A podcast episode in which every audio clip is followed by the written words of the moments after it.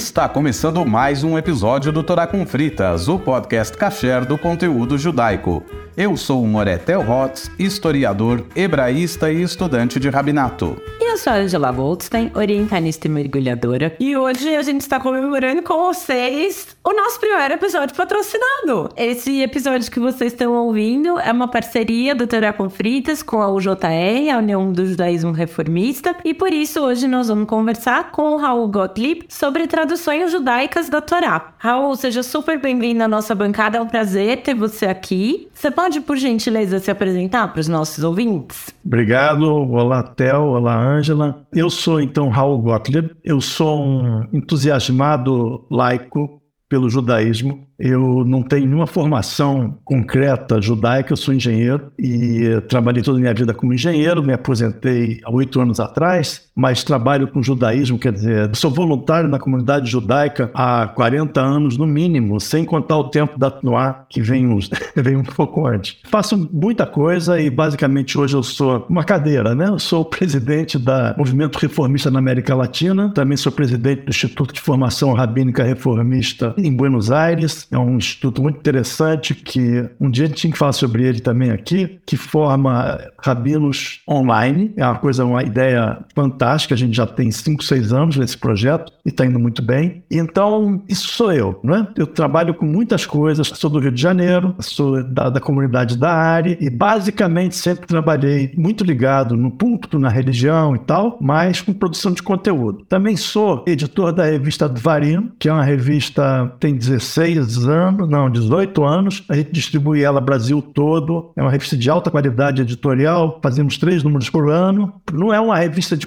comunitária, uma revista de ideias, com textos sobre judaísmo variados: Israel, religião, pensamento, literatura, cinema, cultura judaica em geral moderna. Né? Também trabalho na Academia Judaica da CIP. Sou muito envolvido com educação judaica para adultos, educação judaica de qualidade. Eu tenho uma, uma visão muito triste de como algumas coisas estão caminhando hoje em relação ao judaísmo. A gente aceita a nossa tradição, mas não estuda ela. Se você não estuda a tua tradição e você segue ela, o que é muito bom, mas sem estudar, ela vira bagagem para a tua vida inteira carregando uma mala pesada. Quando você estuda ela, você se apropria dela. Você transforma a tua herança para aquilo que é mais interessante para você, ao mesmo tempo ela vira companheira e não bagagem. Então, para mim, a tradição judaica sempre foi companheira de viagem e não bagagem, e eu trabalho muito como voluntário nessa questão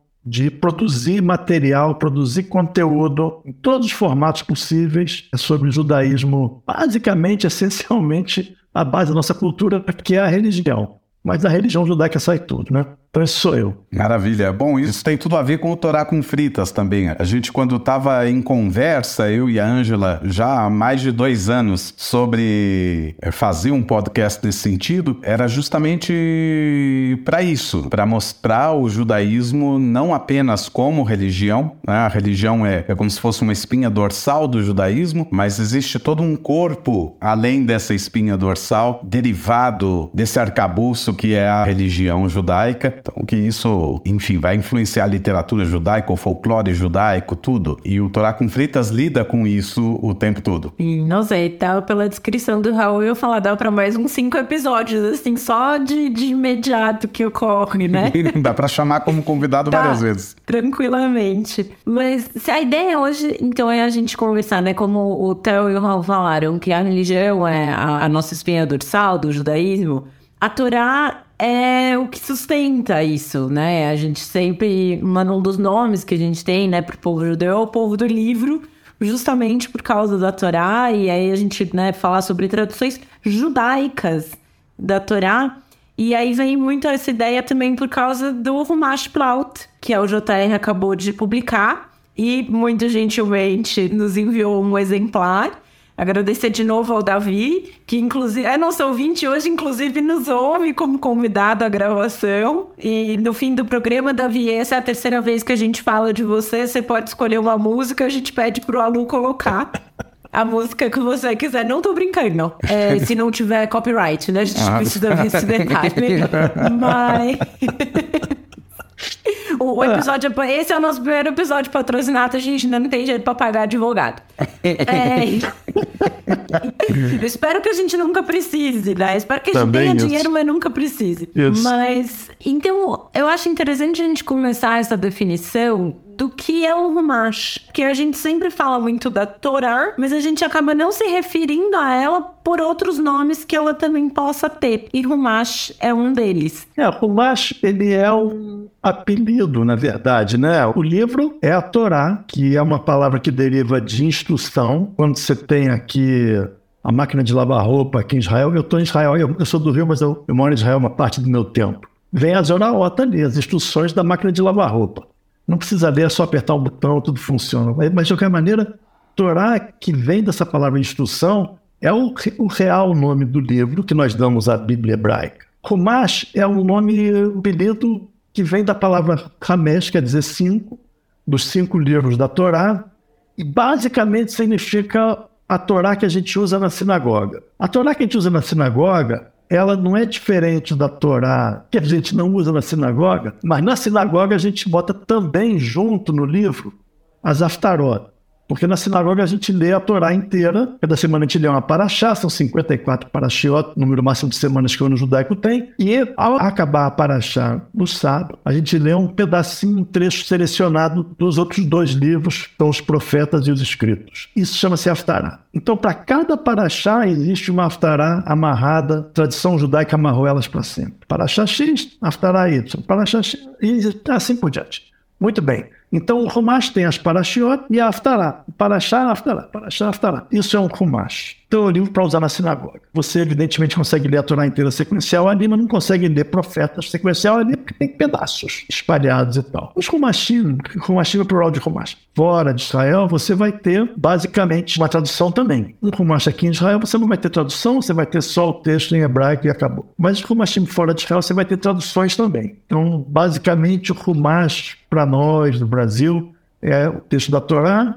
com as Aftarot e uma tradução. Essa Isso coisa é um da tradução, já que a gente vai falar de traduções judaicas também, também é muito tradicional que os Rumashim tragam uma tradução para o aramaico, que era a tradução antiga que as pessoas usavam, né? Quem tenha um Rumash vai ver que tem o um texto hebraico grande e do lado o texto pequeno em aramaico, que era a primeira tradução. Depois disso, a gente teve para outros idiomas e tudo mais. Há também Rumashim com comentários de diversos rabinos no decorrer da história. O mais comum deles é Urashi, um comentarista do século XII na França. Mas um subtipo de Rumash é o que se chama Mikraot Gdolot, que significa Leituras. Grandes leituras. É, era mais ou menos a revista da época, né? Porque não tinha só um comentarista. E quando se abre a página é muito engraçado, porque às vezes o texto da Torá é a menor parte da página. Tem três linhas do texto da Torá e o restante da página é todo comentário de outros três, quatro, cinco, seis comentaristas de épocas diferentes e lugares diferentes. Então o Kumash não é uma coisa fixa. Ele é uma coisa fluida mesmo. O texto da Torá permanece imutável, mas o que se acrescenta a ele é o que faz a diferença de cada rumash. Existem pessoas que têm três, quatro, cinco rumashim em casa e as pessoas perguntam: para quê? Para que tudo isso? Para que tudo? É que cada um tem o seu diferencial, né? Então, quando sai uma nova publicação, às vezes as pessoas perguntam: para que outra tradução? Mas não é só a ah, tradução. Não, é interessante porque realmente cada editor faz o que quer com o seu rumash. Cada editor coloca junto com a Torá, o texto da Torá, exatamente como o Theo falou, coloca o que quiser. Uma tradução, pode colocar uma tradução para o idioma do país, pode colocar também a tradução para o aramaico, que tem uma utilidade exatamente de encher muito papel, porque ninguém lê aquilo. Bota aquela letrinha ali em aramaico, é muito interessante aquilo. Mas, Mas de qualquer é maneira. Estético, né? Praticamente um... aquilo ali dá um arte, aquilo ali é tão, tanta sabedoria ali dentro. Você até baixa a voz para falar, mas ninguém vai ler aquilo. Ninguém vai ler porque não dá nem para ler, porque é muito pequenininho. E depois você pode colocar, e aí eu acho muito interessante vários comentários e tal. Eu tenho um monte, Theo, eu tenho muito mais que 10 Romachim. Um monte. E cada um deles você aprende muita coisa.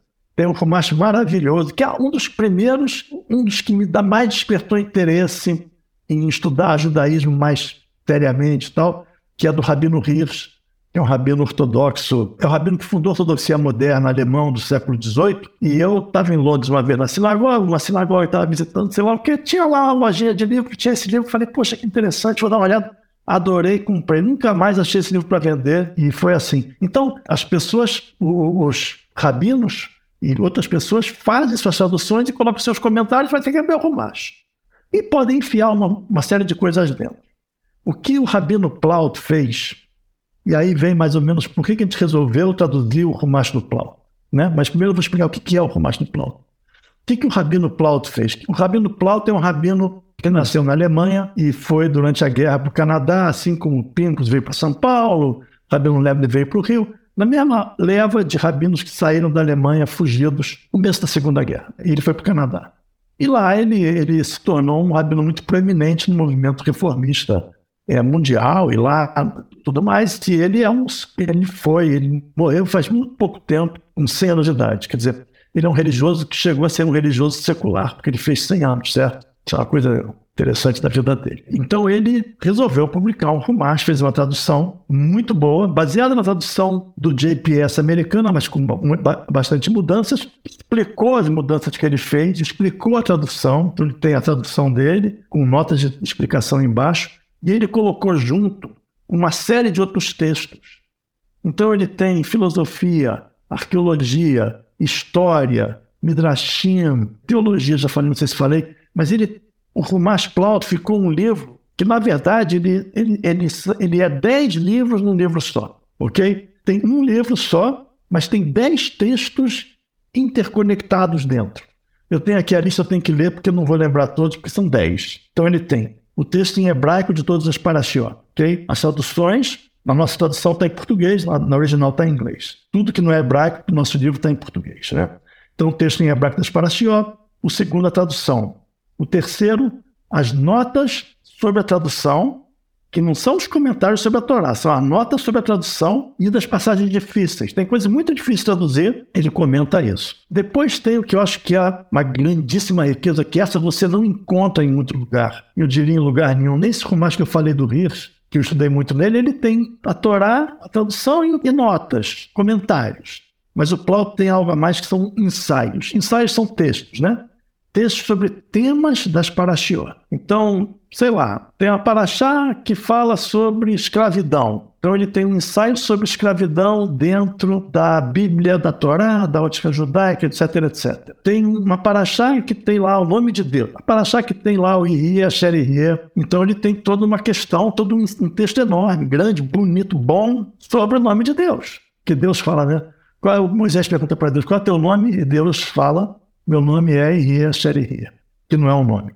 E ele tem todo um texto sobre isso. Então ele tem sobre uma dezena de temas da Torá, ele tem textos ensaios. Então ele é um livro para leitura constante. Você vai usar o Plauto a vida inteira. Depois desses ensaios, ele tem uma coletânea de pequenos trechos sobre esses temas da Paraxá, de Midrashim, de sabedoria racídica, de pessoas de poemas modernos feitos em cima dos temas comentários de pessoas das mais variadas épocas, pequenos trechos, sei lá. Ele viseu aqui um pouquinho, depois aqui um pouquinho de Maimonides, aqui um pouquinho. São drops, né?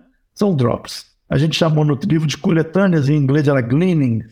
A gente ficou três dias tentando descobrir qual era a melhor maneira, botamos coletâneas. São pedacinhos, pedacinhos, pedacinhos, tijolinhos. E tem lá coisas muito bonitas também para você refletir, para você pensar. São basicamente reflexões. Depois tem o texto em hebraico das Aftarot. Que, como eu falei, então o Rumash tem que ser lido na sinagoga, então tem o texto em hebraico.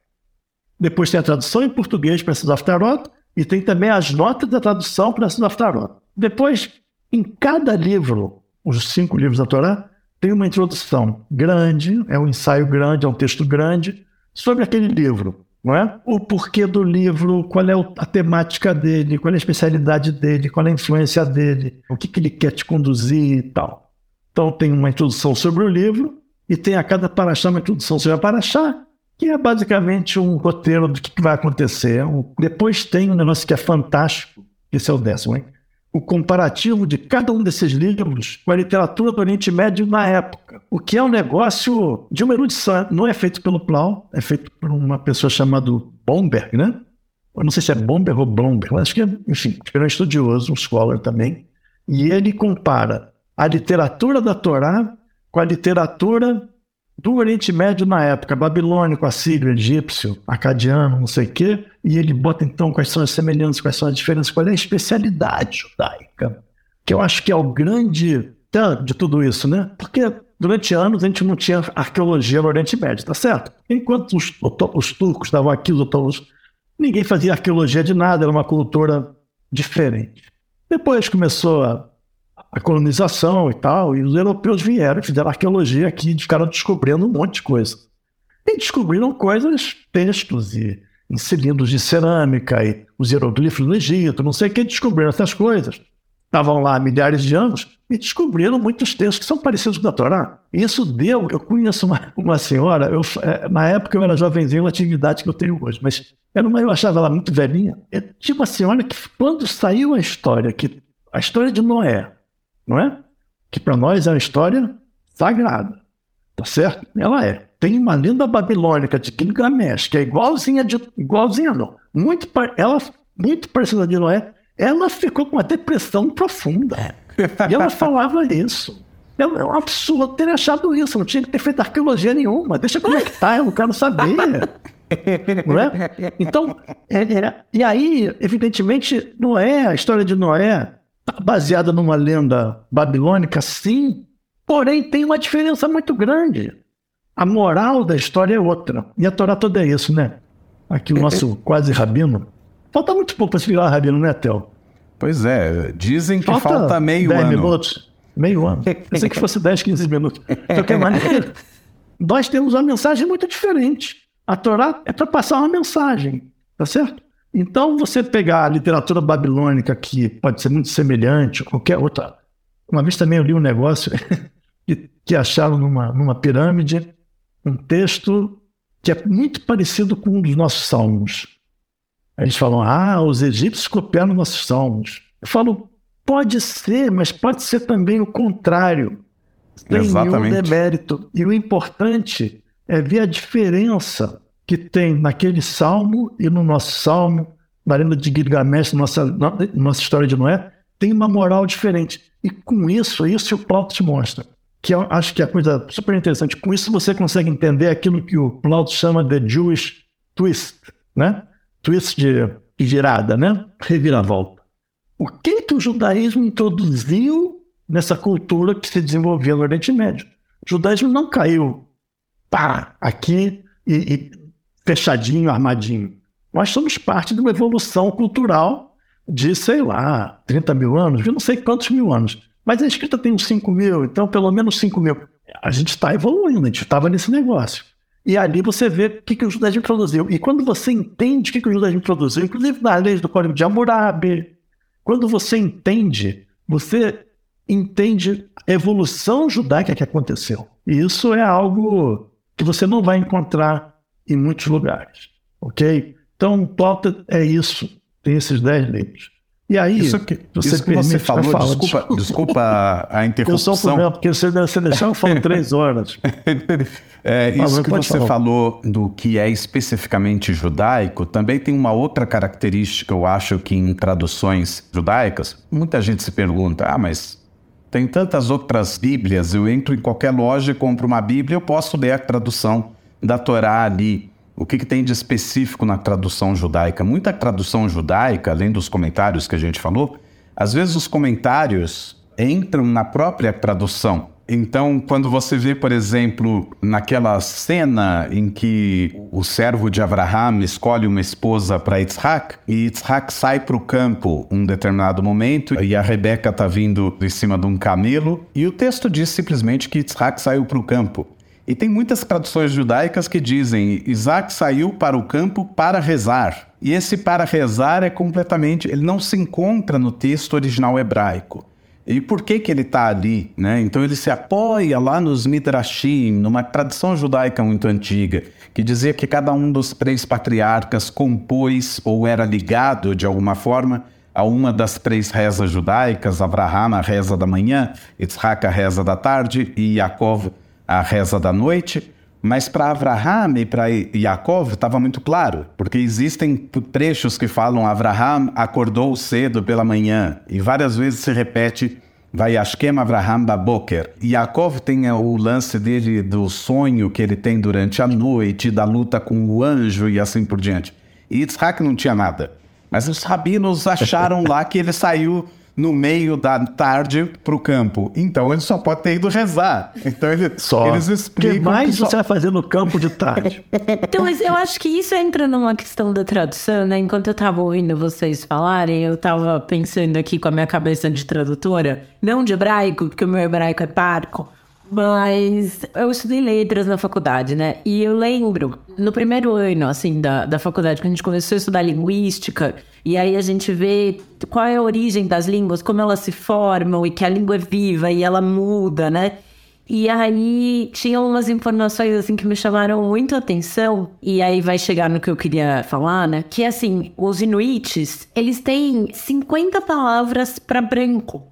Porque eles têm milhares de tons de branco que eles precisam diferenciar. Então, tipo, tem a neve fresca, a neve mais velha, o gelo fino, o gelo grosso, a neve firme, a neve fofinha, enfim, eles. E aí cada tom eles enxergam, né? Na verdade, eles diferem, né? Melhor os tons de branco do que a gente. E tinha uma tribo na África, agora eu não vou me lembrar em qual região, mas que assim, acho que era 40% do vocabulário daquelas pessoas eram nomes de insetos porque os insetos eram a base da alimentação dessas pessoas. E a língua, ela tem essa coisa que ela é o reflexo do que é importante para as pessoas. Ele reflete quais são as nossas necessidades. Então, os inuites precisam diferenciar tantas tonalidades de branco para saber onde eles podem ou devem pisar, como viver. Essa tribo precisa saber o nome dos trocentos tipos de insetos, porque eles vão se alimentar e tem os bons, os ruins, os venenosos, né? Não sei. E a gente, né, tem essa ideia da, então,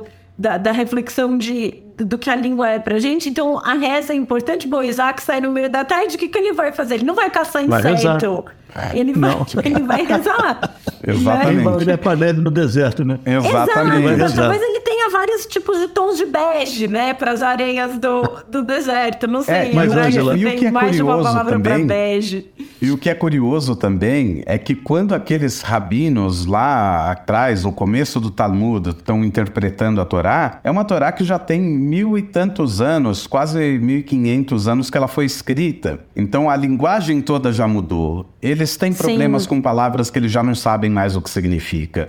Eles Não, a têm. gente, em português, tem palavra. Lembra uma vez que a gente foi jogar um jogo? Faz anos isso, Théo. Que chamava dicionário. E Uhum. que aparece uma palavra. Alguém fala. É uma palavra em português. Nós todos brasileiros, falantes de português desde que começamos a falar.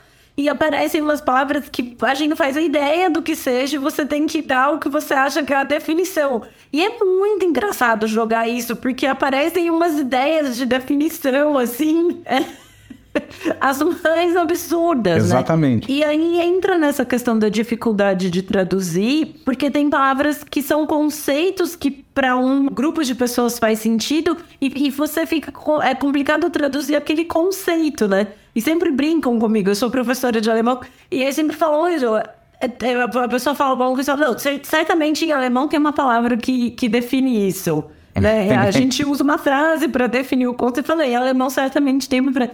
E eu tô tentando, tem uma palavra específica que eu tenho tentado definir, do alemão para o português, eu tenho tentado traduzir, que é Schadenfreude, que é a alegria de quando você vê alguém se fudendo. Isso. Você fica feliz porque a pessoa se lascou. Isso é muito bonito. É, é, um- é uma palavra importantíssima de alemão. E- então, em português, eu sei que existe esse conceito no Ceará, que é a vaia cearense. que é quando você vê alguém se lascando, você faz. "Ih!" Eu, eu provavelmente não fiz direito. O meu namorado é cearense, ele que me ensinou. Depois, ele ouvindo o episódio, ele vai dizer se, se a minha pronúncia tá boa.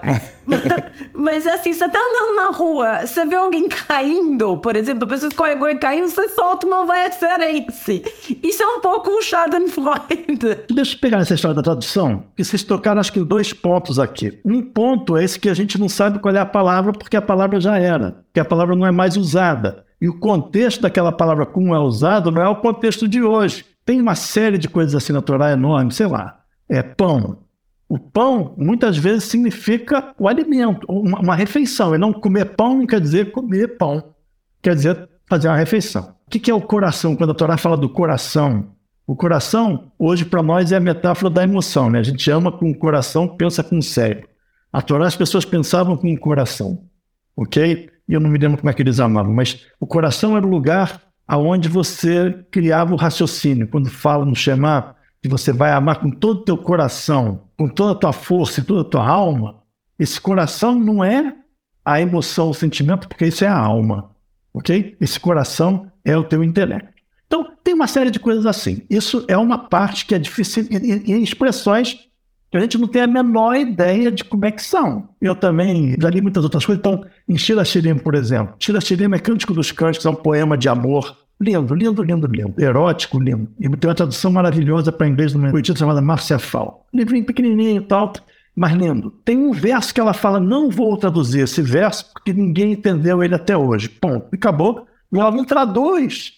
E ela fala: não vou, eu pulei daqui para cá, isso aqui não vai ter porque ela, muito honestamente, não traduz. Quem, tem, eu já vi muita tradução de Chiratina em que as pessoas tentam traduzir aquilo. Então, tem coisas que a gente não sabe, ok? Na tradução. Tem esse tipo de coisa que a gente não sabe, não conhece nem direito a gramática, tem traduções, é, é, esse, esse, enfim, o estilo de escrever, o que, que é poesia, o que, que não é poesia. O texto era um texto muito compacto, né? É uma coisa muito engraçada com o papel da tecnologia, né? Hoje em dia você pega e você escreve uma folha de papel, é fácil, não sei o que. Naquela época, para escrever uma folha de papel, você tinha que pegar, matar uma vaca, fazer um negócio, branquear, pegar tinta, não sei o que. Era caro, era caro. Você, quando escrevia, escrevia pouco e pensando bem. E aí, então, você não bota vogal, você bota. para você fazer aquilo render, ficar mais barato possível. Você escrevia muito conciso, então você tem coisas que você não consegue entender hoje, etc. Esse é um ponto. Mas tem o segundo ponto, que é da tradução, que é a tradução interpretada que o Theo tocou. Porque a Ângela trocou essa questão das palavras que a gente não entende direito, mas o Theo tocou numa coisa muito interessante, que é outro também muito interessante, que é a tradução interpretada. A Torá, as traduções que a gente tem, estão cheias disso. Vou começar falando do Targum, que é a tradução para aramaico, que o Theo comentou, que é a tradução bem antiga, anterior até a tradução para o aramaico é feita num texto que é anterior ao texto que a gente usa hoje da Torá, que o texto também evoluiu. Mas isso aqui não precisa falar agora. Mas tem traduções assim. O texto da Torá nosso é assim: não engane nem oprima um estrangeiro. É uma, é uma recomendação, é uma ordem muito boa. Não engane nem oprima um estrangeiro. Se você vai no aramaico, Yom Kippur, está lá, naquela letrinha pequenininha que até o comento, está lá. Não atormente um estrangeiro com palavras, nem o oprimam tomando as suas posses. Aonde você lê quando você lê aqui palavras e posses aqui em cima? A Torá tem uma visão muito geral. Não, opri, não, não engane nem oprima. Vem o cara que vai traduzir para aramaico fala, ficou muito vago. Porque tem gente que vai falar, o que quer dizer engane? O que quer dizer engane? O que quer dizer oprima? E aí ele bota uma tradução mais fechada. Ele coloca, não atormente o estrangeiro com palavras, quer dizer, nem assédio moral, ok? Atormente com palavras, nem físico, né? Nem oprima tomando as suas posses. Pode ser que a Torá queria dizer essas duas coisas, o moral e o físico também. Mas o, a tradução para aramaico ela já faz questão de colocar.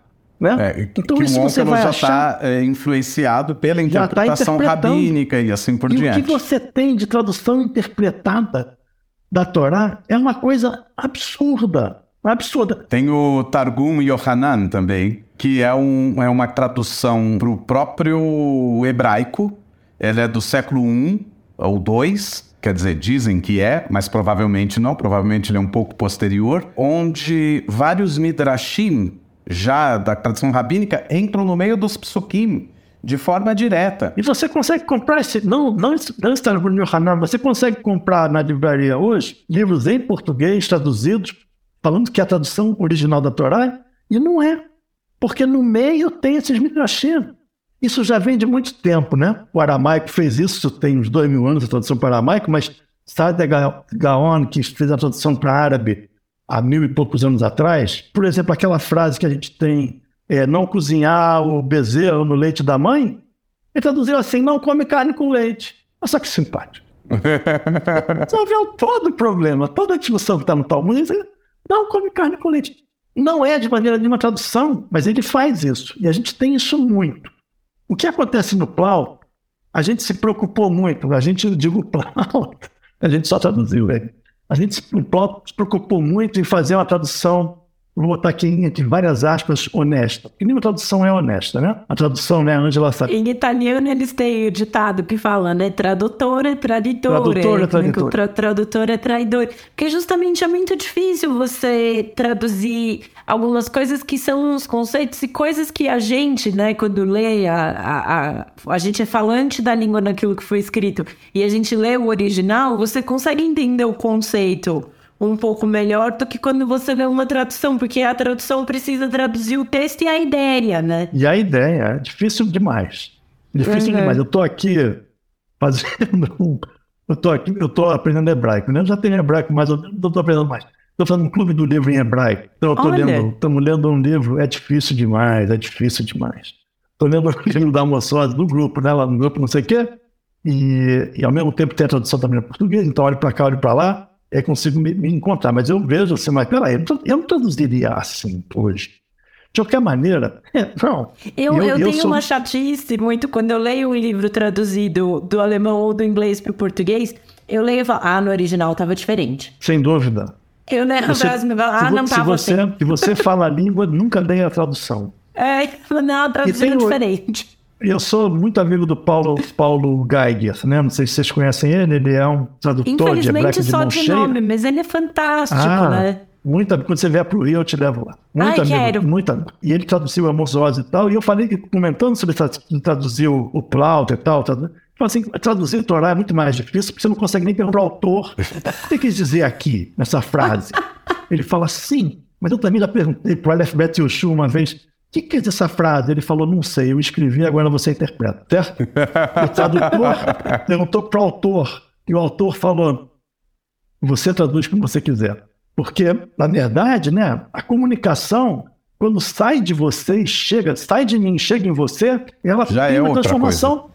é outra coisa. E a tradução tem sempre isso. Tem muita coisa que a gente ouve os autores falando, né? Assim, você fala, mas por que tal personagem fez X ou Y? Fala, não sei, não fui eu, foi o personagem que fez, né? É isso. Os, os personagens tomam vida, né? Não, mas foi ele, eu não, eu só comecei a escrever. Eu gosto muito dos livros da Zélia Gattai, que foi casada com o Jorge Amado, né? E ela conta sempre muito de como era a relação deles no, nos livros dela. E ela fala que às vezes ela contava pro Jorge, ela falava, não, mas muda isso, mas, mas não vai deixar o personagem acontecer tal coisa. Ele fala, mas Zélia, tá fora de mim, não... Eu não, não é, eu não é posso personagem. influenciar.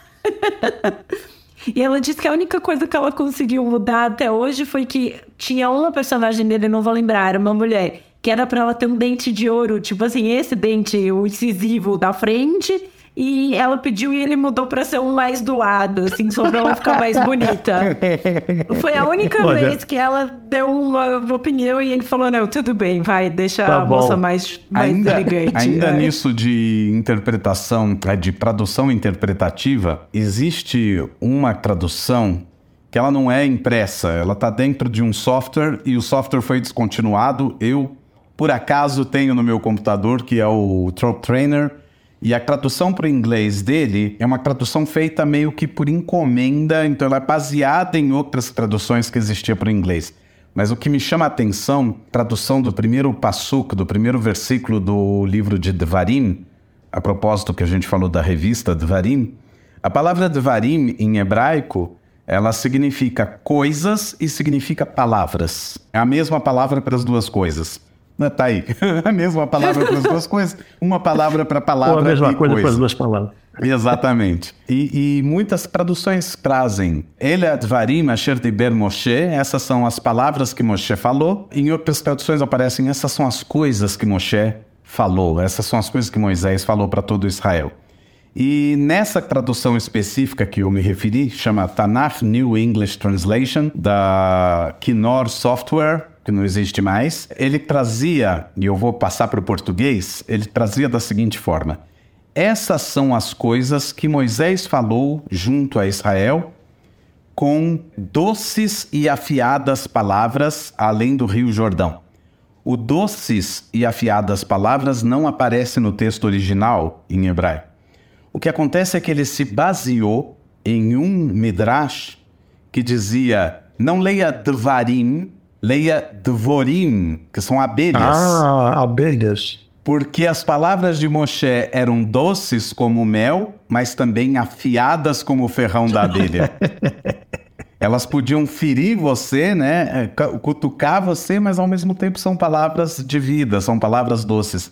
E o tradutor incluiu isso e ficou uma forma poética maravilhosa. Ele estava simplesmente colocando o Midrash dentro do próprio versículo. E isso mostra também a riqueza de traduções que a gente tem. Ou a gente pode fazer uma tradução mais honesta, como disse o Raul, ou a gente já pode incluir direto aí. O problema de se incluir aí é que na nossa mentalidade atual, dá a impressão que a gente está traindo o texto, quando a gente insere sem citar. Então, hoje em dia, na nossa mentalidade pós-século XIX, tem que ter nota de rodapé, tem que ser igual a Bíblia de Jerusalém. A edição da Bíblia de Jerusalém é cheia de nota de rodapé explicando as coisas. Mas essa visão não existia na época clássica dos rabinos, na época do Onkelos, na época do Targum Yohanan e assim por diante. E, de certa forma, em muitas traduções hoje modernas, ainda não existe isso. E você pode simplesmente colocar lá porque faz parte da sua tradução entender o texto daquela forma. É formidável isso que você falou, porque justamente durante milênios a Torá foi traduzida dessa forma mesmo.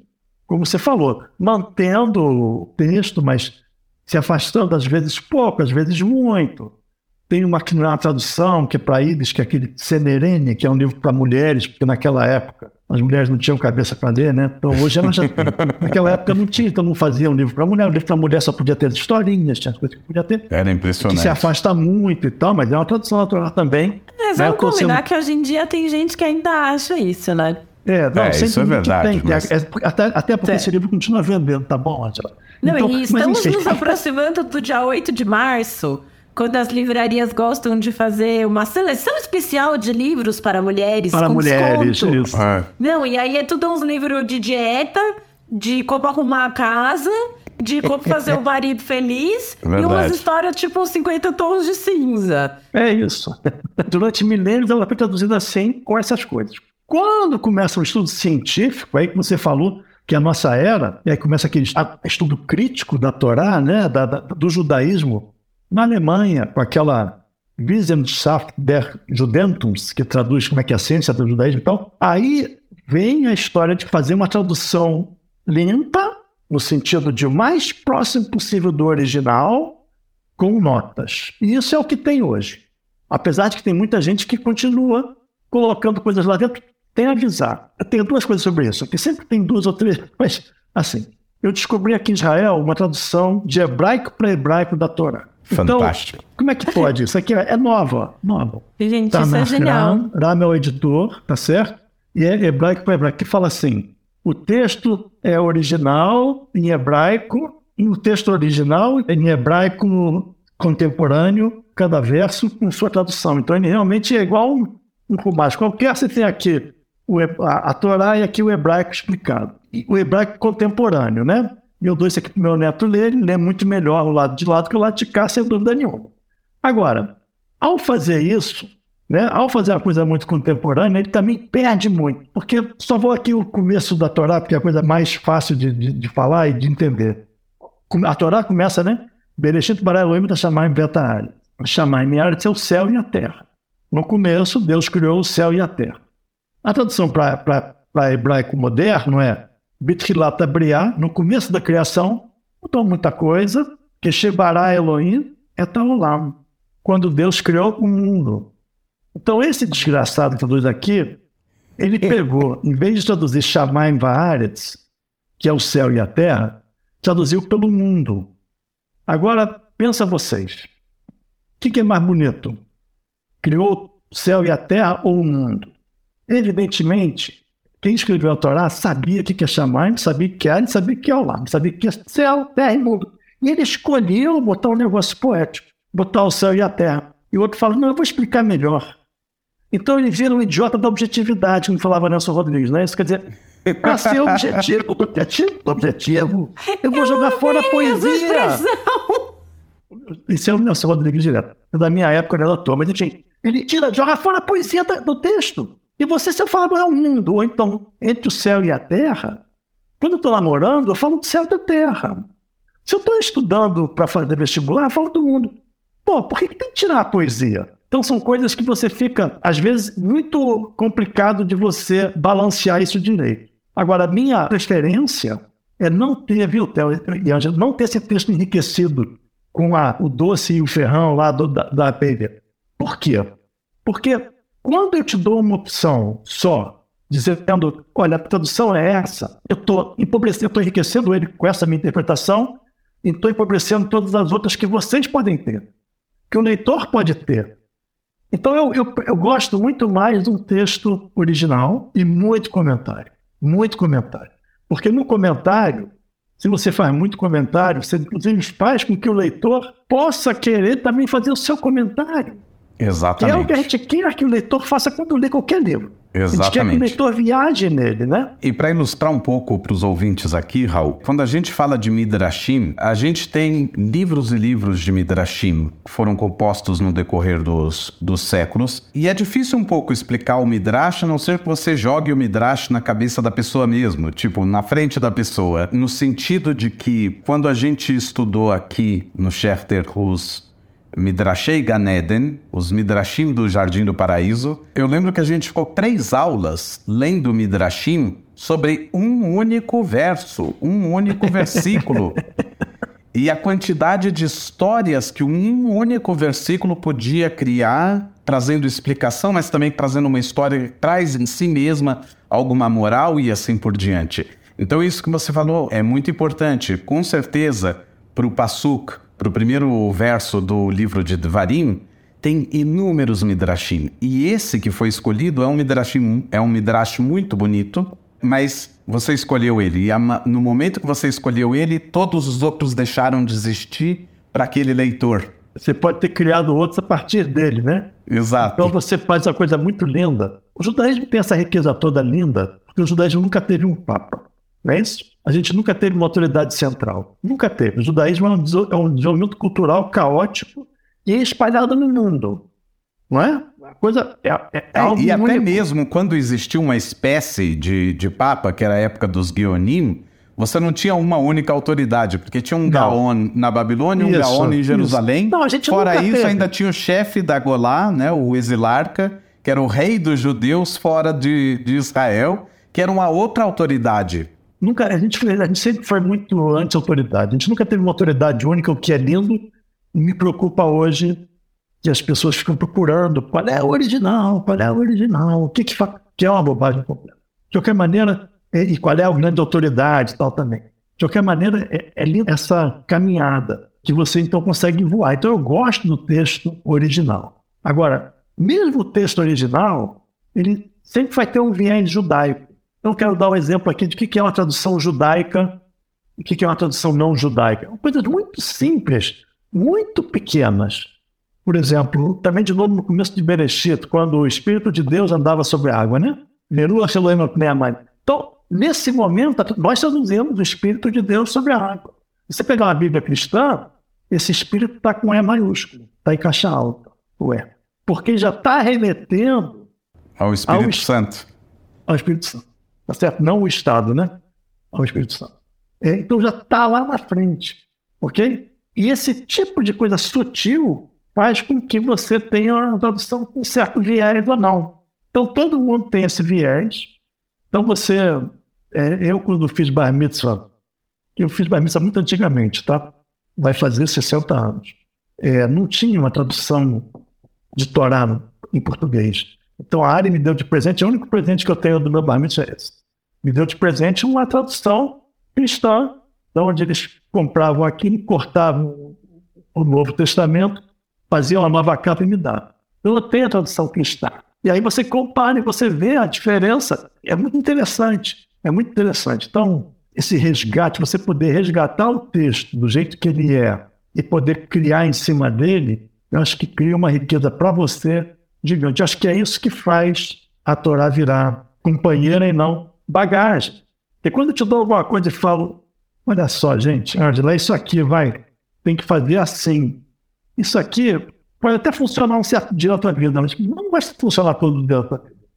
Você não conseguir abrir esse pacote e ver como é que eu uso ele hoje, eu acho muito interessante a ideia de que a gente, da questão dos comentários, de que ela abre precedente para a gente poder discutir o que está sendo feito ali. Ontem, ontem eu estava conversando com, com o Uri, o Rabino Uri da Congregação Betel, e aí a gente estava falando um pouco sobre Bíblia e tal, não sei o quê.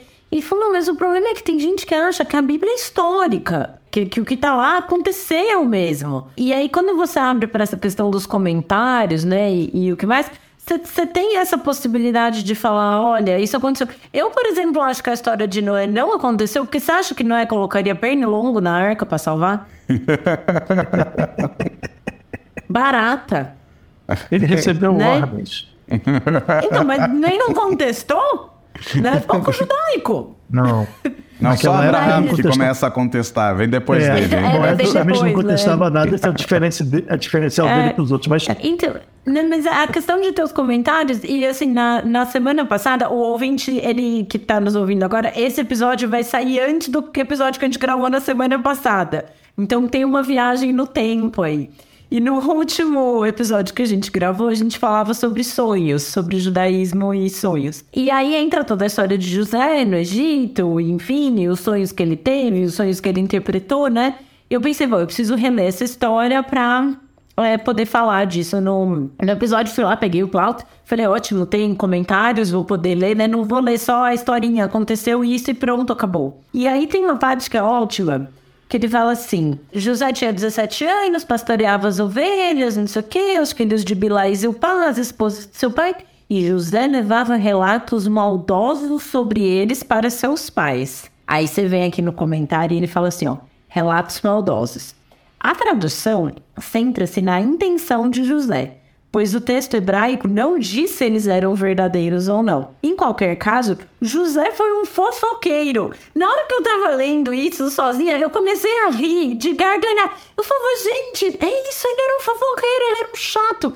E, e, se você pegar uma tradução purista da Bíblia, ninguém nunca vai chamar um dos patriarcas de chato, de fofoqueiro, de Zé Povinho. Ele era um Zé Povinho, era, tipo, ficava, né, dando conta da vida dos outros, assim. E, e, você nunca pensaria, se você pegar uma tradução, tipo, com a tradução cristã que você tá falando da Bíblia e tal, nunca vai ter um comentário desse.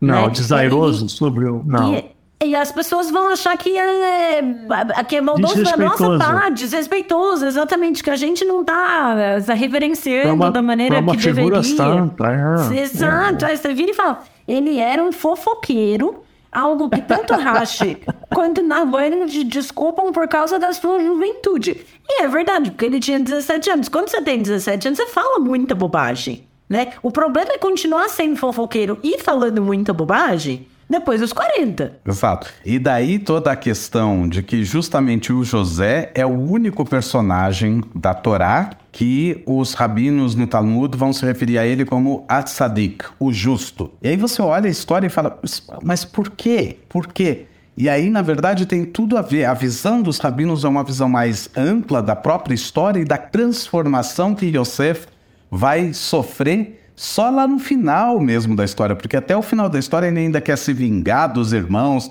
quer fazer um monte de outras coisas e é lá a no final. A parte do querer se vingar eu entendo.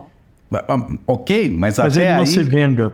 Mas até aí, quando ele não se vinga e ele escolhe não se vingar e ele recebe os irmãos e tudo mais, ele tem uma transformação. Aí, quando Yaakov morre, a primeira coisa que os irmãos falam é: Agora que o nosso pai Agora morreu, ele vai, vai querer vingar. se vingar da gente. E aí eles chegam para José e falam assim: "Sabe que antes do papai morrer, ele falou para ele falou assim: "Por favor, não se vingue dos, das coisas ruins que seus filhos fizeram e tudo mais". Eles falam isso e o José fala, ele se entristece com o que ele ouve, porque ele sabe que é uma mentira, que o Jacob não falou isso, e fala: "Não tenho problema nenhum com vocês.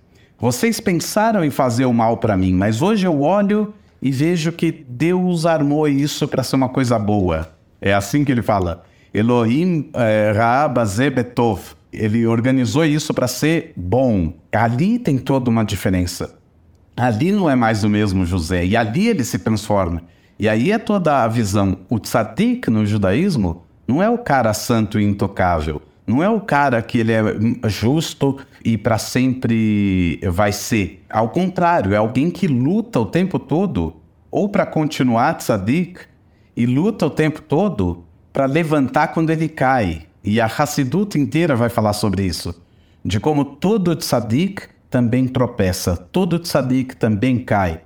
E onde está a, a, a tzedikut dele, onde está a justiça dele, onde está a sua força, justamente Mérito. que ele consegue, o seu mérito, é que ele consegue se levantar. E por isso eles falam que Deus espera muito mais do tzadik do que de uma pessoa que não é tzadik. Porque a pessoa que não é tzadik, qualquer passo para frente, já ale vai, daieno, ele é o, o- já foi suficiente. O tzadik não, ele já estava em outro em outro degrau, né? E aí então exige-se, digamos assim, dentro da psicologia da Hassedut, exige do tzadik esse esforço a mais, porque quando ele cai, ele tem que voltar para aquele degrau onde ele estava né? E dali é subir. Mas é interessante isso, quer dizer, existe de um lado essa leitura rabínica de um Yosef que é fofoqueiro, que é arrogante, mas existe também uma outra leitura que vai olhar e falar: não, mas olha o caminho desse personagem. É um Ele personagem. tem um arco de redenção, né? Exato, mas também outros. Ah, em paralelo, o Yehuda, que é o, o irmão que trama toda, toda a questão contra Yosef, depois ele tem outra fase na vida, na história dele com a Tamar, a nora dele, onde quando a história fecha, a frase que ele fala é Tzadka mimeno, é, mimeni, ela é mais justa do que eu. E ele reconhece nela essa justiça, e é ele que lá no final da história vai chegar no ouvido do Yosef e falar: Eu não posso fazer isso com meu pai, eu não posso deixar o Benjamin aqui com você. Ele já perdeu um filho pequeno, né, um filho novo, um filho caçula, ele não pode perder outro. E aí o Yosef fala: Meu pai ainda vive? E aí então o mesmo Yehuda que estava pronto para vender o irmão mais novo, agora estava pronto para se colocar, ele ainda fala isso. Eu fico no lugar dele, mas não, não mas manda o meu irmão de volta para o meu pai.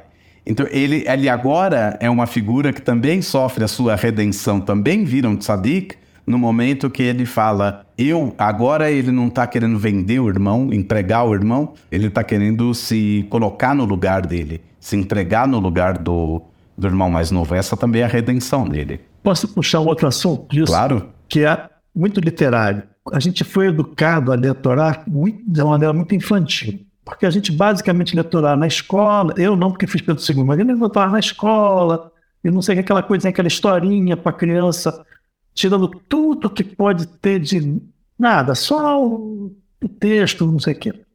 Quando você lê a Torá, um texto bom, aí no pão, como adulto, você vai descobrir, como a Ângela descobriu, uma literatura de uma delicadeza, de uma sutileza e de uma construção sublime. É maravilhoso. A Torá só é clássica. A Torá é o livro mais antigo do mundo, é o livro que continua sendo publicado. Não sei se vocês sabem quantas Bíblias imprime no Brasil por ano. Quantas, Bíblias se imprimem no Brasil por ano? Então, eu vou dar uma chance para vocês darem um chute. Cada um dá um chute. Quantas? Sei, 100 mil? Quase, é, 100 mil. É, Theo, quantas? Eu diria 500 mil, uma tiragem assim. É, 14 milhões. Olha isso, que loucura! Quando eu fui imprimir o plau, bom, a gente fez 3 mil plau. Quando eu fui imprimir o plau, eu fui em gráficas que fazem Bíblia e perguntava, e, e perguntei isso, que eu sempre me interessou muito. 14 milhões. Tem uma gráfica que só imprime Bíblia. Ok? Tem uma gráfica que não imprime mais nada não ser Bíblia. Uau. Não imprime nada, nem os livros. Que a Angela gosta de culinária, não sei o quê, nada disso, só imprime Bíblia. eu até gosto dos livros de culinária, então, isso é verdade. Então, a Torá é um livro clássico porque ele está aí. Se no Brasil imprime. Aliás, eu tinha o Guinness fala que foram impressos nos últimos 200 anos, sei lá, 30 bilhões, um número absurdo, eu não me lembro mais do número. Pode não ser esse. A questão é, são 14 milhões de Bíblias. De, de Bíblia, assim, aí, em português, Bíblia de qualquer tipo, evangélico, é. cristão, judaico, todas. Tá. todas. Era essa a minha dúvida. Imprimir Bíblia é um negócio especializado, porque o papel é muito fininho, é, muito, é um livro muito grande, só algumas gráficas fazem. Então, eles têm uma associação, eles falam que o mercado são 14 milhões de Bíblias por ano no Brasil, ou pelo menos era assim, dois, três anos atrás. Ele é um livro muito. É, é, é o livro mais espetacular da história da humanidade. Você não vai ter outro. Se vocês começarem Harry Potter, que é uma maravilha hoje, não faz cosquinha. Não faz cosquinha. Não que eu acho que é melhor ou pior, não faz cosquinha. Por que, que ele é um livro tão clássico? Porque ele é um livro muito bem escrito. Porque ele é um livro muito bem escrito. Nós tem outra vantagem de doutorado, que é acabar com a tua arrogância da modernidade, ok? Nós somos de uma geração que a gente se acha o máximo do máximo porque a gente tem tudo que nós não tínhamos há 100 anos atrás, não é? Era difícil. A minha avó para cozinhar tinha que catar linha, acender o fogo e botar o café em cima. Hoje em dia tu bota aqui a mais aperta o botão fez o café. Então, é, a gente não se acha o máximo. Mas, na verdade, e a gente acha que essa história que está aqui, como a gente lê ela de maneira muito rudimentar, é uma coisa de gente primitiva. A gente realmente acha que esse pessoal deve doutorar, não a gente, muita gente, é um pessoal primitivo. Ah, sacrifício, e não sei o quê, e, e estupro, e escolher filho. É, coisas que não se fazem mais. Mas se você ler esse livro, é claro que esses costumes mudaram, gente tem costumes diferentes, que eu acho que estão muito interessantes, a evolução é muito boa. Mas se você ler esse livro com a delicadeza literária que ele tem, entender a história, sei lá, Caim e Abel, Quer dizer, o chefe escolhe o outro para ser o para dar a promoção e o fulano que não foi escolhido fica com raiva não do chefe, mas do cara que foi promovido, certo? Então, se você consegue ler as coisas com esse olhar, e você precisa de um texto bom para isso, é uma literatura formidável. Eu não vi nada que explique melhor.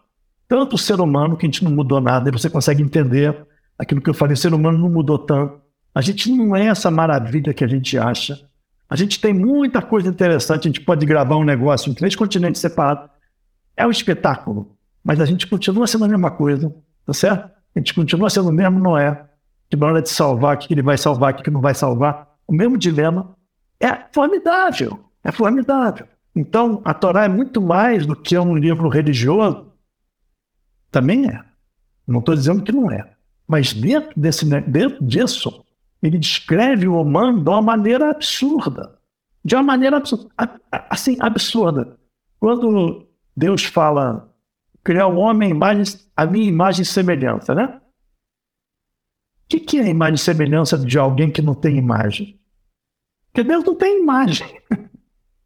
Como é que pode ser imagem de Deus não tem imagem? O que, que Deus está fazendo lá? Deus está criando. Então o homem é o criador, é, o, é, é, é um criativo. Única, é um criador é único, criativo.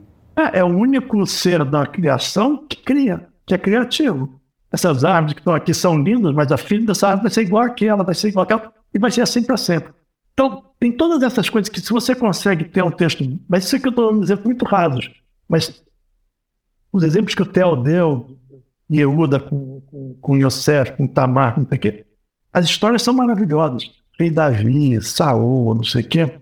São histórias, são, é, é uma criação literária muito caprichada. É tudo menos obra de gente que não sabia o que estava fazendo. Ah, ele costurou duas histórias, colocou junto e me mandou. Ele, eu disse, as pessoas que editaram esse texto tinham uma capacidade de edição 40 mil vezes maior que a nossa, que a gente tem Ctrl C, Ctrl V e apaga. Ok? Pensa como é que escreve um negócio desse. Eu... Pensa como é que você escreve hoje. Você sabe que quando você falou do, do céu e da terra, lá no começo da Torá, me remeteu justamente ao fim da Torá, na Parashá Haazino.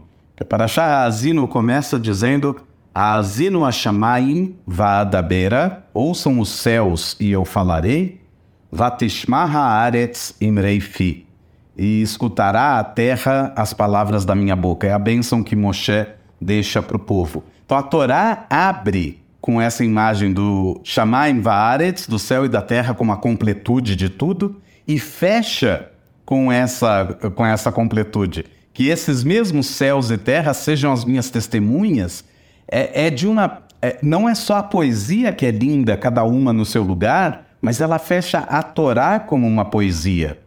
porque ela, ela dá um senso de, olha, existe um, um ciclo que se fecha, esse texto se fecha. E, e, lembrando que a gente, no judaísmo, lê sempre a Torá, cada semana um pedacinho dela, e que no final da festa de Sukkot a gente faz a grande festa de Simchat Torá, termina a leitura da Torá e começa imediatamente depois, você fecha ao mesmo tempo que você reabre esse, esse ciclo e esse ciclo se renova com essas mesmas palavras que vão se, se repetindo. E só um comentário sobre a tradução para o hebraico moderno. Concordo com você. Jogar fora essa poesia é o tipo de figura de, de linguagem que o hebraico usa e abusa. Yomam valaila, dia e noite. Shamaim vaaretz, é, céu e terra e assim por diante. Esses opostos, o autor bíblico, os autores bíblicos porque isso vai continuar por, por centenas de anos, vão utilizando essa, essa ferramenta. É uma das figuras uh, de linguagem mais lindas que tem no hebraico e que torna o texto extremamente poético o tempo todo. Chama um texto em prosa. Sinédoque, não é? Isso, sinédoque. É, é, isso mesmo. Ele fala árvore do, árvore do conhecimento do bem do e do bem mal. bem e do mal, exato. Aí o Plaut traduz assim, árvore do conhecimento de tudo. E ele explica que o bem e o mal é, é igual você. Né, você está falando todo, eu pego os dois opostos e falo tudo está no meio. São figuras de linguagem muito bonitas. E aí a gente começa a. Se a gente pega então a figura de linguagem dessa, não entende aquela figura de linguagem, a gente começa a tentar ver o que está escrito ali atrás, que é bem, o que é o bem, o que é o mal. Cara, o que, que a gente está fazendo? O livro é muito bonito. Né? Esse livro é muito bonito. É um livro que é clássico, não tem nada igual, porque é muito bonito. É igual ao Beethoven. Beethoven não vai embora. Beethoven não vai embora porque é muito bonito. Tá certo? E tem um monte de gente junto dele que foi embora. E Shakespeare não vai embora. Também. Assim eu acho, acho que com isso e com esse spoiler da Bíblia que o Theo deu aí, contando o que acontece no fim, né? Isso é, isso é, uma piada interna do podcast que eu sempre penso, ai, vai dar spoiler de filme. A gente tem cinco anos, não tem spoiler, né? Depois de seis verdade... meses, nada tem spoiler. É, nada tem spoiler, pelo amor Você de pode Deus. não ter visto, mas... É, né? Então, eu acho que com esse spoiler da Bíblia aí que o, que o Theo deu, a gente pode encerrar o, o episódio de hoje. Agradecer demais a presença do Raul. Foi um prazer conversar com você, ter você aqui no, no Torá. E deixar seu espaço aí, Raul, por favor, faça a, é, a divulgação do Rumash Cloud. Não, vocês já fizeram. É, eu acho que o, o, Não, a gente traduziu. É, foi um trabalho de muitos anos. Não fui eu que traduzi. É uma equipe. Tem um tradutor profissional. Eu sou engenheiro, não sou tradutor. Eu fiz, eu e a Karen Zinguerev, fizemos revisão sei lá quantas, muitas, muitas, muitas. Dez vezes eu li esse texto todo.